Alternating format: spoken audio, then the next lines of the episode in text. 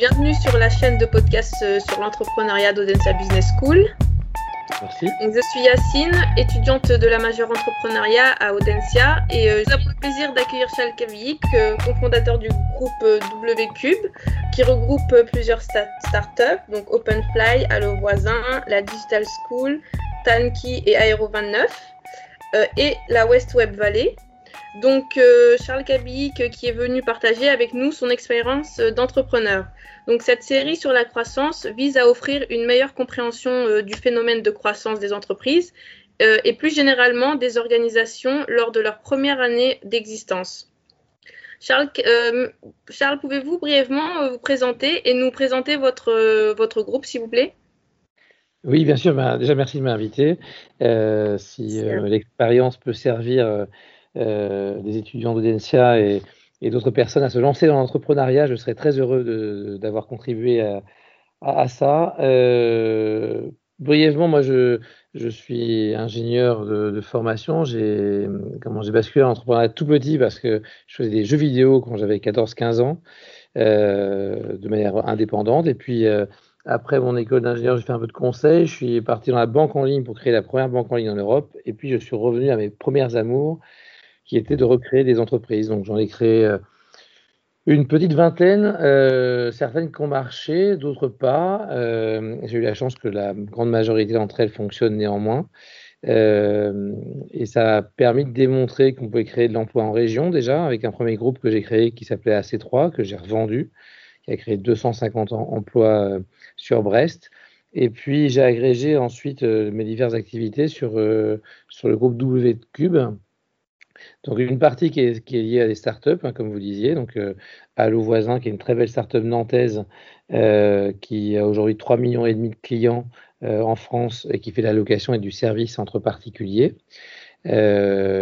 OpenFly, qui est une plateforme qui veut rendre accessible l'aviation privée aux petites entreprises et moyennes entreprises pour leur permettre de se déplacer et de continuer à développer leur activité en région.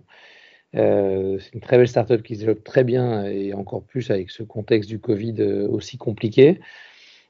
Et ensuite, des activités euh, plus traditionnelles que vous avez pu identifier de prestations de services, Zip, Beable, Tanky, qui font de la, prestation web ou des applications mobiles. C'est aussi une activité qui est dans l'investissement, qui s'appelle Epopée, où on est en train de lever près de 300 millions d'euros pour investir dans les entreprises du territoire et, euh, dont West Valley fait partie.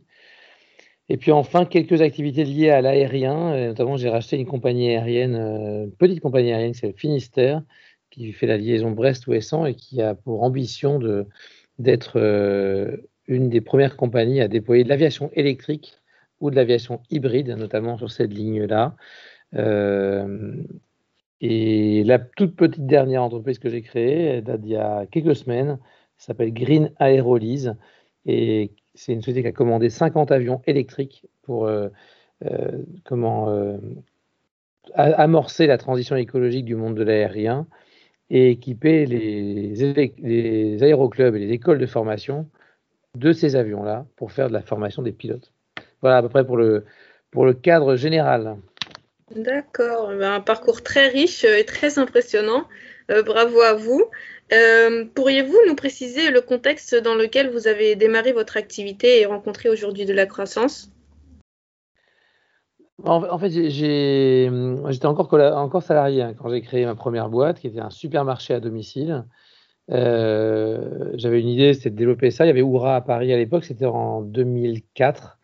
Euh, donc c'était dix ans avant les drives. Hein, c'est pour donner un peu le cadre. Euh, cette société-là n'a pas marché très bien parce qu'en fait, j'étais trop tôt, euh, pas time to market. Et en parallèle, j'ai eu euh, une autre idée qui était poussée par un ami qui avait une agence immobilière, qui est de créer un logiciel et un, un outil, d'animation commerciale pour les agences immobilières. C'était le début d'AC3. Cette boîte-là n'avait pas vocation au départ à être connue commercialement, mais j'ai développé ce service-là. Et là, ça a explosé. j'ai fait une croissance très forte euh, pendant dix ans et on est devenu euh, le leader européen de l'édition de logiciels. Euh, et on est passé de zéro salarié à, plus de 200 salariés en quelques années. avec des croissances annuelles de 30 à 40% minimum. alors au début c'est facile, 30 à 40%, c'était plutôt dire 100% de croissance. Mais après, tenir une croissance à 30% quand on fait 20 millions de chiffres d'affaires, c'est beaucoup plus compliqué. Mm, tout à fait. Euh, du coup, euh, qu'est-ce qui aujourd'hui, j'ai vu que votre groupe, euh, donc W Cube, a plus de 20% de croissance par an, ce qui est énorme. Et qu'est-ce qui caractérise la croissance de votre groupe justement? En fait, la croissance, elle peut être de deux natures. Elle peut être organique et puis elle peut être en croissance externe. Moi, j'ai fait le pari de faire quasiment que de la croissance organique. C'est grosso modo la croissance par moi-même, par les activités que je crée et par les emplois que je crée euh, concret collectivement, parce que je ne suis pas tout seul à, le faire. Euh, donc ça passe par la création de nouvelles sociétés, ça passe par, le développement des sociétés actuelles et, euh, et, très exceptionnellement par la croissance externe. Euh, et donc forcément, pour faire la croissance euh, interne, organique, bah, ça suppose de la visibilité, ça suppose beaucoup de méthodes de commercialisation et de, structuration des process euh, pour accélérer euh, la commercialisation. Euh, c'est le cas par exemple sur Allo Voisin. Allo Voisin, c'est 3 millions de personnes aujourd'hui. Ça, la croissance est très rapide. on a 100 000 nouveaux membres par mois. c'est 100 000 demandes par mois également. Le, le, le, on fait à peu près x2 en chiffre d'affaires tous les ans. Donc, c'est, ce sont des croissances qui sont importante, ça ne peut marcher que par l'industrialisation et par la structuration. Euh, sur OpenFly, c'est pareil, on, industrialise, on processise. Ce qui n'est pas scalable, on évite. Concrètement, euh, le grand mot euh, de notre génération croissance, j'ai envie de dire, c'est la scalabilité. Il faut, il faut imaginer des process qui sont scalables, c'est-à-dire pas de coûts humains, travailler sur, sur beaucoup d'automatisation. Euh, et ça peut se faire néanmoins avec de l'humain. Hein. Il n'y a pas de, il a pas du tout de sujet là-dessus. C'est pas contradictoire et ça crée de l'emploi de manière significative. D'accord. Et euh, quels sont les indicateurs que vous suivez? Alors moi, je suis un. Quand on travaille dans les boîtes de services ou de logiciels ou, de, ou des startups, euh, l'essentiel de, du chiffre d'affaires, c'est de la marge puisqu'on a peu d'achats et ce sont des plateformes. Donc, euh, le vrai sujet à suivre, c'est la, c'est deux choses. C'est le niveau d'actifs, c'est-à-dire euh, euh, quelle est l'activité opérationnelle que vous avez. par exemple, sur Allo Voisin, ça va être le nombre de demandes postées par, par les membres. Sur OpenFi, ça va être le nombre de vols, par exemple, réalisés par les membres. et après, c'est le, ce qu'on appelle le MRR, c'est-à-dire le, le Monthly Recurrent Revenue. La seule chose qui est importante aujourd'hui dans des sociétés de euh, start-up et autres qui ont une croissance forte, c'est quel est le chiffre d'affaires récurrent que l'on réussit à générer. Euh, c'est ça qui crée la valeur de l'entreprise. Et même si on perd de l'argent de manière significative dans les premières années, si vous êtes capable d'afficher un, MRR à la hausse de manière significative, c'est-à-dire faire x2 tous les ans, concrètement, euh, à minima, euh, vous allez intéresser des investisseurs, vous allez démontrer que vous savez comment euh, euh, gagner de l'argent avec votre entreprise, et puis un beau jour, vous serez rentable, et puis votre entreprise sera viable durablement. D'accord. Et quels sont vos objectifs à court, moyen, long terme? Surtout que avec ce contexte de Covid, ils ont certainement dû changer. Vous avez dû vous adapter. Oui, après le moi, le Covid, ça n'a fait qu'accélérer des process. Pour moi, ça, alors, à part bien sûr le contexte sanitaire qui est forcément déstabilisant, mais pour le reste, euh, le Covid a, particulièrement accéléré deux choses à, mon goût euh, l'usage du digital et, l'enjeu de la digitalisation. Et donc, on était forcément déjà extrêmement positionné là-dessus. Et deuxièmement, euh, la transition écologique. C'est qu'il y a, je trouve que ça a mis en exergue et ça, ça a mis en valeur l'ensemble des projets qui, euh, qui étaient autour de la transition écologique. Et donc moi, ce qui me porte euh, à cœur, c'est d'utiliser ces deux leviers euh, pour réinvestir dans les territoires, pour créer de l'emploi dans les territoires, pour créer des entreprises durables dans nos territoires. et toute l'action qu'on fait aujourd'hui que ce soit dans l'investissement, que ce soit sur les entreprises, c'est pour faire ça, créer de l'emploi, assurer une transition écologique et utiliser le digital comme outil pour le faire, pour faire ces deux, ces deux ambitions. D'accord. Et du coup, vos objectifs, comment vous faites pour les, pour les fixer concrètement?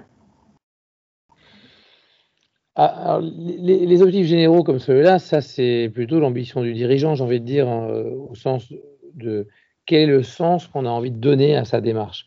Moi je pense qu'aujourd'hui, euh, on est tous en quête de sens hein, dans son travail, et je pense que la, la, première chose à, à se donner, c'est un cap qui se dit, moi, qu'est-ce que j'ai envie d'avoir comme valeur ajoutée euh, dans mon activité professionnelle? Je vais citer ce qui était pour moi important, ce n'est pas forcément la même chose pour quelqu'un d'autre. Après, les objectifs opérationnels, ils ne font que décliner le sens qu'on veut y mettre. Euh, donc, il faut avoir des indicateurs de mesure qui sont adaptés. Alors, certaines boîtes vont utiliser de la méthode. Euh, je ne sais pas si vous connaissez des OKR. Euh, c'est un moyen de définir des objectifs au niveau de la direction et puis les décliner strate après strate de manière régulière. Ce sont des outils intéressants de management, de suivi, de motivation qui peuvent être utiles dans tout type d'organisation. D'accord, très bien. Et du coup, quels ont été les principaux événements qui ont influé sur la trajectoire de votre croissance? Ah. Les événements, ce sont des rencontres, pour faire simple. Euh, moi, je crois beaucoup aux rencontres. je pense que on a beau parler de digital, mais euh, l'essentiel du monde et de l'activité tourne autour des gens. Euh, j'aurais pas créé AC3 et ça n'aurait pas été une success story comme ça si j'avais pas rencontré quelqu'un qui s'appelait Hervé Perron et qui était patron de l'agence immobilière qui m'a donné l'idée de, faire ça. Euh, j'aurais pas lancé des startups dans le monde de l'aérien si à un moment donné ma femme m'avait pas offert des, un baptême et quelques heures de vol pour apprendre à piloter. Euh, J'aurais pas créé euh, West Web Valley si à un moment donné euh, j'avais pas rencontré Sébastien Corfet qui est Ronan Le Moile avec qui on s'est associé pour, euh, pour créer le Web Festival et différentes choses comme ça. Bref, la vie c'est des rencontres essentiellement des rencontres. Et j'en ai une que je peux rajouter, c'est je n'aurais pas créé Allo Voisin avec Édouard Dumortier, qui était un de mes clients chez AC3. lui avait l'idée, moi j'avais le savoir-faire, et on a, créé ça comme ça. Euh, et si j'avais un seul conseil à donner, euh, si j'étais étudiant aujourd'hui, c'est surtout euh, mélangez-vous, allez voir les copains de Centrale Nantes à côté, essayez de vous mélanger interprofession pour créer des attelages et des projets durables et, viables avec, avec des gens qui vous complètent et si possible pas des gens qui vous ressemblent. Très bien. Tout à fait d'accord avec vous. Et euh, pourriez-vous euh, nous raconter une mésaventure euh, dans votre trajectoire de croissance? Une mésaventure. Voilà ce que j'ai dit tout à l'heure, la première boîte que j'ai créée s'appelle Buffet Gourmand. C'était un supermarché à domicile. Alors, c'est pas une mésaventure, mais c'est, c'est qu'un jour, il faut s'arrêter. En fait, il faut savoir s'arrêter. parce que la boîte n'a pas l'attraction qu'on attend. Et, le plus dur, je trouve, dans, un, une aventure d'entrepreneur, c'est de savoir dire stop. Euh, parce qu'on a toujours envie de donner une nouvelle chance à, une idée ou à une entreprise ou à un collaborateur. Et souvent, euh, c'est reculer pour mieux sauter. Euh, et, il faut, et il faut savoir trancher pour s'arrêter. Moi, j'ai tranché parce que j'avais une autre entreprise qui se créait, donc AC3 en parallèle. Euh, et donc, j'ai pu arrêter. Et c'est vrai pour les collaborateurs aussi. Dans les mésaventures, ce qui est le plus dur, c'est le recrutement. Euh, et euh, parce que le recrutement, ce sont des moments forts où il faut en quelques heures juger de la pertinence ou pas d'un profil par rapport à un projet. Il faut surtout savoir arrêter. et j'ai mis beaucoup de temps à apprendre ça. Euh, j'ai mis beaucoup de temps à licencier ou à accepter de me dire qu'il fallait s'arrêter de certaines collaborations qui étaient pas forcément mauvaises, mais qui étaient toxiques ou en tout cas médiocres. Et je pense qu'au fur et à mesure du temps, et vous gagnez beaucoup de temps si vous vous entourez de gens qui sont bons, avec qui vous prenez du plaisir à travailler et pour lequel vous, euh, vous allez rendre aussi l'appareil parce que vous allez savoir les, les rémunérer et les valoriser à leur juste mesure. D'accord. Et au cours de ces rencontres qui ont été marquantes pour vous et qui ont influé la trajectoire, votre trajectoire de croissance, quelles étaient les actions que vous réalisiez en tant que fondateur ou cofondateur? Action opérationnelle, vous voulez dire? Oui. en fait, un, cofondateur, il doit savoir tout faire. la vraie difficulté de l'entrepreneuriat, c'est qu'il faut être très bon quelque part et polyvalent, et polyvalent partout. Le, et il faut que vous ayez un attelage avec vos autres cofondateurs qui vous complètent.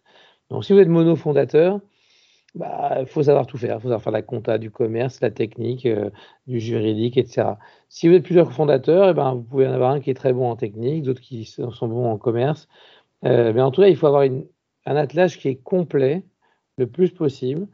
Et si j'avais un conseil à donner, je dirais que le meilleur attelage est forcément multifondateur. Euh, moi, j'ai créé plusieurs entreprises tout seul, hein, euh, euh, mais ça va moins vite. Si vous devez lever des fonds auprès de fonds d'investissement, les fonds ne sont pas très à l'aise à investir sur des entreprises monofondateurs parce qu'elles se disent ben, s'il si, a une défaillance, ben, l'entreprise n'existe plus. donc c'est important ce côté attelage et, se compléter le plus possible et vous prendre du plaisir aussi dans ce qu'on fait parce que en général, quand on fait des choses à plusieurs, euh, on peut les partager et on peut du coup partager à la fois les défaites et à la fois les succès. Mmh, tout à fait. Et comment euh, qualifiez-vous le rythme de votre croissance? Est-ce que vous subissez ce rythme ou euh, est-ce que vous, le contrôlez? Sur mes premières aventures entrepreneuriales, je, les ai subies. Euh, parce que la machine allait sans doute plus vite que l'organisation. Euh, et c'est pas très très grave, mais c'est mais il faut en être conscient parce que euh, tous les six mois vous poussez des murs, tous les six mois vous euh, devez changer l'architecture technique, tous les six mois vous devez revoir le mode de management et d'organisation de votre entreprise. Donc c'est vrai que ça va très vite. après quand on est multi-entrepreneur, j'ai envie de dire, on s'habitue à la surcroissance et à la, et, et, donc, du coup, on l'anticipe beaucoup plus euh, et on ne la subit pas. Euh, mais ça, c'est avec l'expérience. Et c'est d'ailleurs pour ça que souvent, euh, aux États-Unis et maintenant en Europe aussi, euh, la majorité des, des, entreprises à succès sont faites par des sérieux entrepreneurs. Euh, et c'est extrêmement rare que ce soit des mono-entrepreneurs. D'accord. Vous, disiez qu'il y avait des changements tous les six mois et qu'il fallait bien s'adapter. Mais quelles évolutions majeures euh, la croissance a entraîné sur, votre, euh, sur vos structures? Bah, les, évolutions majeures, c'est euh, d'une part l'impact sur l'ADN sur de l'entreprise, que quand l'entreprise grossit, les équipes grossissent et l'esprit pionnier ou l'esprit aventurier du début a du mal à, perdurer dans le temps, et ça, c'est la vie. Quand vous dépassez 20 salariés, 50 salariés, 100 salariés, vous passez des caps de courroie de transmission où la relation n'est plus en direct avec le fondateur, où il y a du management intermédiaire, euh, où il y a des gens qui ont l'impression d'arriver dans une entreprise installée. Et donc, ça change un peu l'ADN. Donc, ça, c'est assez dur à. C'est assez dur à vivre pour le dirigeant et c'est assez dur à vivre aussi pour les gens qui étaient là au début parce qu'ils ont l'impression que c'est pas la même entreprise et que ça bouge. Donc ça c'est très dur à, à faire perpétuer. Et on peut pas trop se battre contre ce changement-là. Donc, euh, faut l'accepter, c'est comme ça.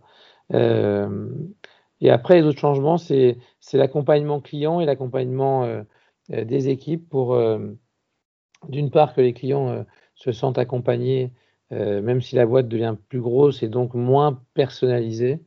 et côté collaborateur, c'est pareil, il faut réussir à garder une ambiance, une, différenciation, un sens euh, il y a des boîtes qui réussissent très bien. Je pense à des boîtes comme Klaxoon à Rennes, euh, qui, en grossissant, ont réussi à, toujours garder ce côté euh, start-up, ambiance, etc.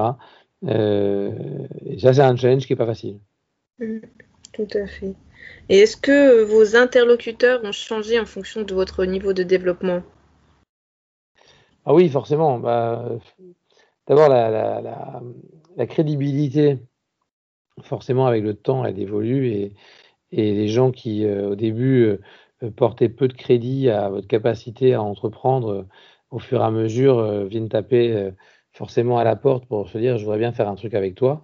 Donc ça change quand même fortement le, la difficulté à lever, de l'argent ou à trouver des investisseurs ou, simplement à trouver des clients.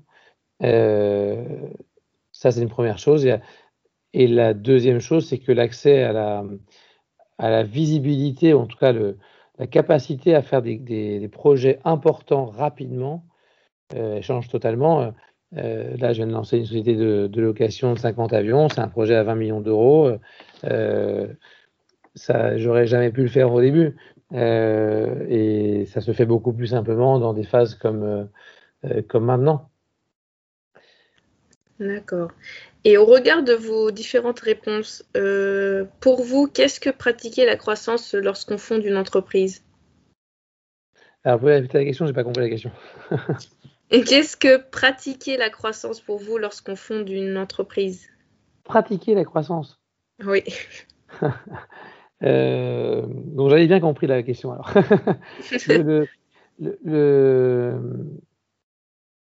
D'abord, la croissance, ça se décide pas.